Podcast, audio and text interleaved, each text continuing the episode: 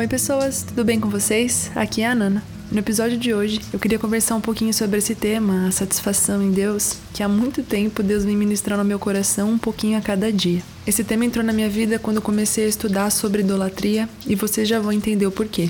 Bem, o que me fez criar coragem de vir aqui gravar esse episódio foi o livro Plena Satisfação em Deus, do John Piper. Ele, na verdade, é um livreto, bem curtinho, mas de uma profundidade. Há poucos dias eu li, digo, devorei as curtas páginas dele e senti que precisava vir aqui falar sobre esse tema de gigante importância na vida cristã. Antes de qualquer coisa, como eu disse, a busca pela satisfação em Deus entrou na minha vida quando eu estava estudando sobre idolatria. Num belo dia eu estava meditando sobre os Dez Mandamentos e percebendo que a desobediência ao Senhor é um ato de idolatria. Eu preciso gravar um episódio sobre idolatria, eu sei, vai ter um dia.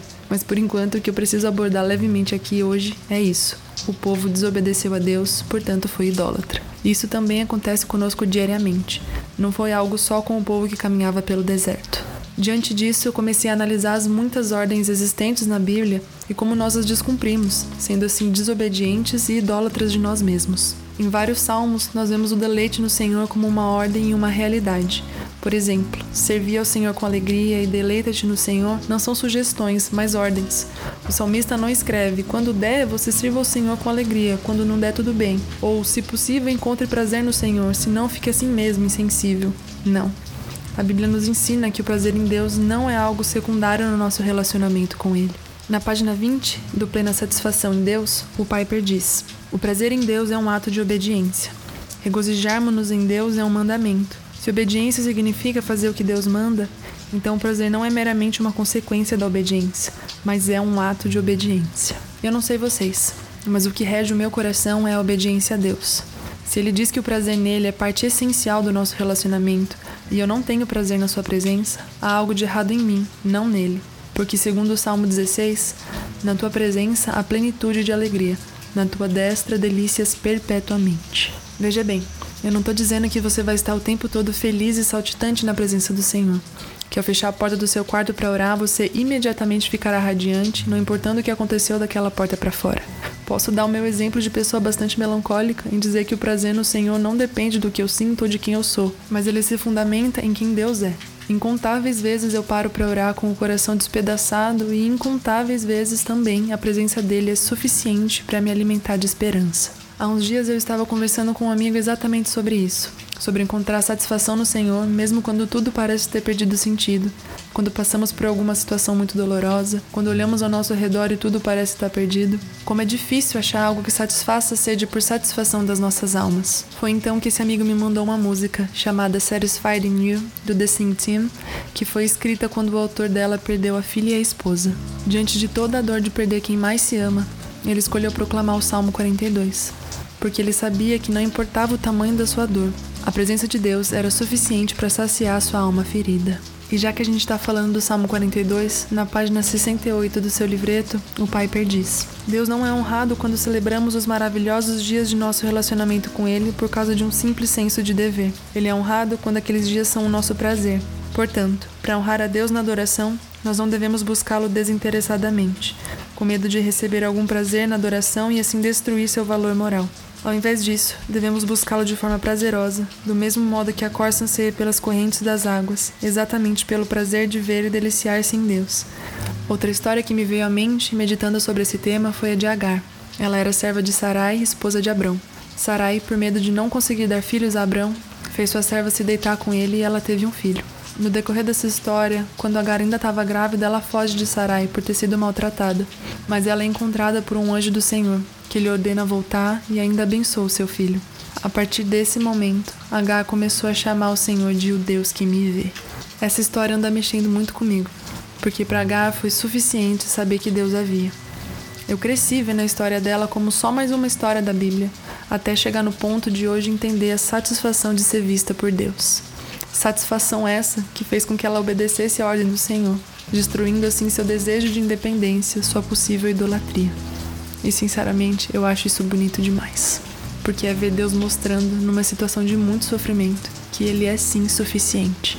Que ter os seus olhos sobre nós é algo completamente transformador.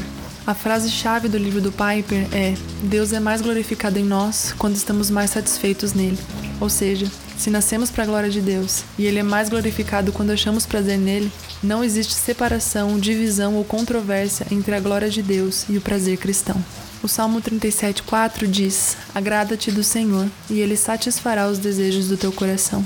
A minha vida inteira eu li esse verso imaginando que ao me agradar da presença do Senhor, Ele me recompensaria com os bens que eu desejo, com as vontades mais ocultas e profundas do meu coração. Mas hoje eu o leio diferente. Hoje eu o leio dizendo que ao achar prazer na presença do Senhor, ao me agradar de estar com Ele, meu coração encontrará a satisfação que tanto procura, porque o Senhor, e o Senhor somente, será o meu desejo. Aí você me diz: tá bom, já entendi, mas eu não sinto prazer na presença de Deus. Quando sinto para orar, parece que o tempo não passa, fico querendo que acabe logo. É, eu sei como é. Mas novamente, a palavra nos garante, e nela não há mentira, que nele há plenitude de alegria. E se não está nele o problema, então está em nós. O John Piper dá três conselhos para encontrar satisfação na obediência, que honestamente tem mudado até a forma como eu oro ao Senhor. E são eles: confessar o pecado da falta de alegria em Deus, reconhecendo a frieza do seu coração, orar seriamente para Deus restaurar a alegria da obediência e prosseguir em fazer a dimensão externa desse dever, na esperança de que ao fazê-lo, seu prazer em Deus será reaceso. Sabe, incontáveis vezes eu ouvi que eu deveria fazer tudo para o Senhor independente das minhas afeições por Ele. E vejo hoje o quão equivocado esse discurso repetitivo que eu cansei de ouvir estava. Para Deus, nossos sentimentos são importantes sim, ele quer que encontremos prazer em servi-lo, em estar com ele e obedecê-lo. Ele não deseja uma noiva que não quer estar com ele, que conta no relógio os minutos que gasta conversando com ele. E para encerrar, eu quero ler um último trechinho do livro do Piper, que está na página 49. Se alguém vem a Deus por dever, oferecendo a Ele a recompensa da sua companhia, ao invés de ter sede da recompensa que a companhia dele traz, essa pessoa estará então exaltando a si mesma acima de Deus como seu benfeitor e diminuindo como um beneficiário necessitado. Isso é mal. A única maneira de glorificar a total suficiência de Deus é ir a Ele, porque em Sua presença há plenitude de alegria e à Sua direita delícias perpetuamente. Nós podemos chamar isso de prazer cristão vertical. Entre o homem e Deus, no eixo vertical da vida, a busca pelo prazer não é somente tolerável, é obrigatória. Deleita-te também no Senhor. A razão de viver do homem é glorificar a Deus ao gozá-lo para sempre. Esse é o nosso chamado: gozar a Deus para sempre. É para isso que nós fomos criados. Ele se importa com as nossas afeições. Bem, é isso. Que haja em nossos corações um desejo de nos satisfazer nele. Que as nossas orações sejam voltadas para derrubar cada um dos nossos ídolos, amando o único que é capaz de nos satisfazer. Eu recomendo muito esse livreto do Pai, caso não tenha ficado claro. Foi uma leitura incrível que realmente tem transformado a forma como eu oro. Enfim, até semana que vem. Um beijo e um queijo.